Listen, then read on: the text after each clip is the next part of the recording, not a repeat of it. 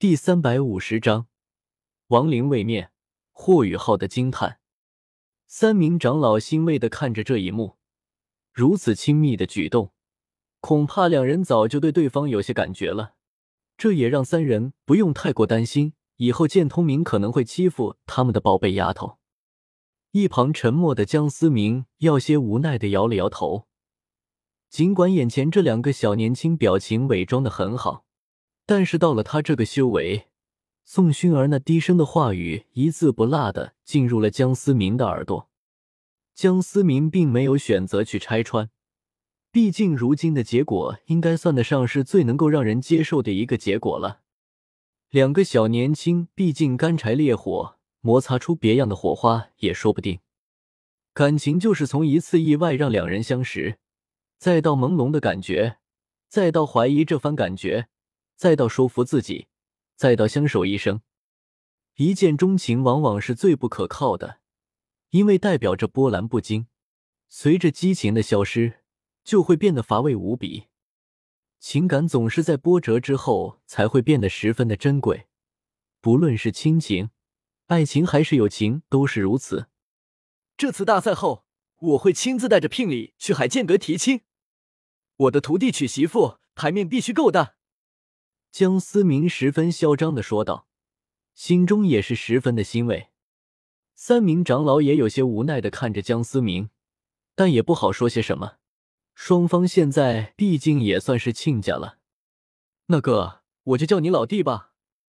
唐长老略微有些尴尬的说道：“这也不能怪他，江思明长得实在太过年轻了，让人有一种不真实的感觉。随便你吧。”江思明倒是无所谓称呼上的问题，这门婚事算是定下来了。那我提前说清楚，薰儿在海剑阁的地位比之我也只高不低。灵图虽然天资非凡，但恐怕还差一点。唐长老说的已经十分的委婉了，意思就是你家是个小子，配不上我姑娘。那么你的想法是什么？江思明也许玩味的瞥了瞥对方。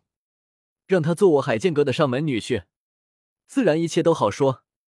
唐长老点了点头，笑着说道：“没问题，我替我徒弟答应了。”唐长老有些懵了，本以为对方总要争辩一下子，毕竟无双剑圣的孙子做上门女婿，传出去实在不好听。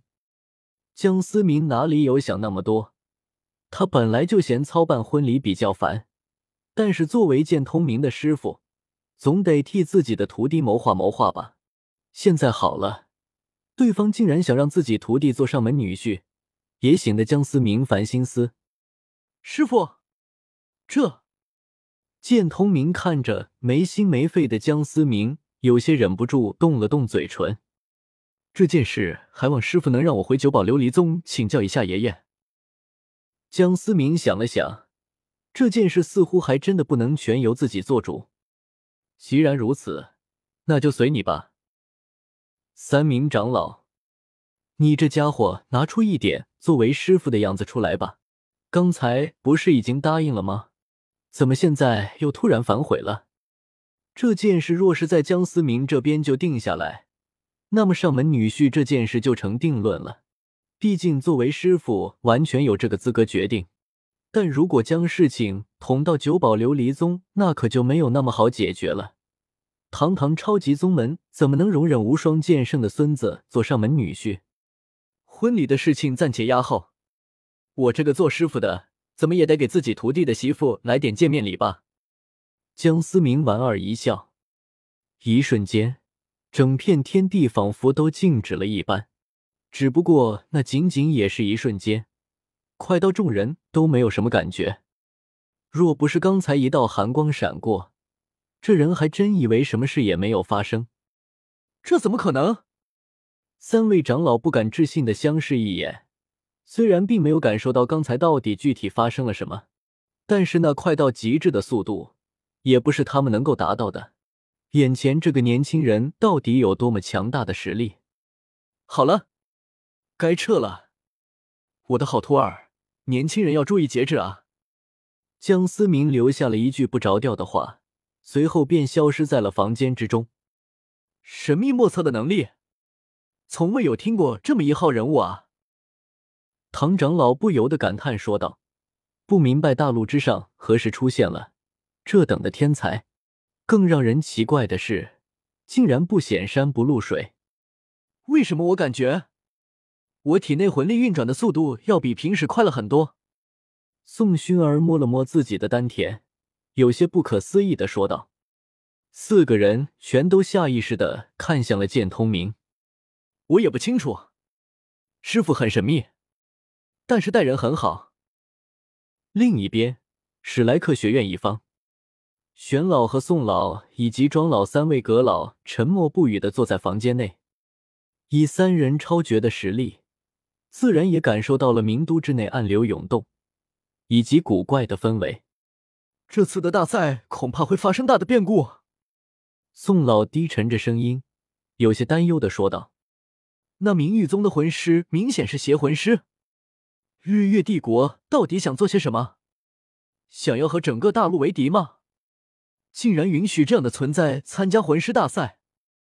庄老眉头微微皱起，同样是有些低沉的说道：“希望什么也不会发生吧，毕竟这次涉及的涉及的势力实在太多。”玄老摇了摇头，说道：“心中总有一种不好的预感。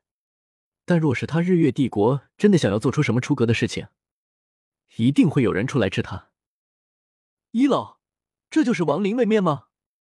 霍雨浩看着眼前这个奇特的世界，心中不由得有些感叹：到底是怎样的力量，才能构建出一个如此庞大的世界？没错。不过，这个世界为何会拥有法则之力？明明只是个半位面。伊莱克斯感受着空间中散落着的些许法则碎片，有些不解的说道：“荒芜的大地上，霍雨浩用魂力推动的轮椅缓缓的前行着，四周不时出现一小群弱小的亡灵骷髅，观望着这个霍雨浩奇怪的生物。也许是感受到了霍雨浩的强大。”让这些亡灵骷髅不敢轻易的靠近。然而，霍雨浩仅仅是探索了不到十里，就被眼前震撼的景象吓了一跳。一眼看不到尽头的巨坑，以及巨坑之中残留的可怕剑气，让靠近巨坑的亡灵骷髅瞬间灰飞烟灭，连个渣子都不剩。这，霍雨浩一下子就有了退缩的想法。精神探测看到了最大。随时警惕四周可能发生的变故。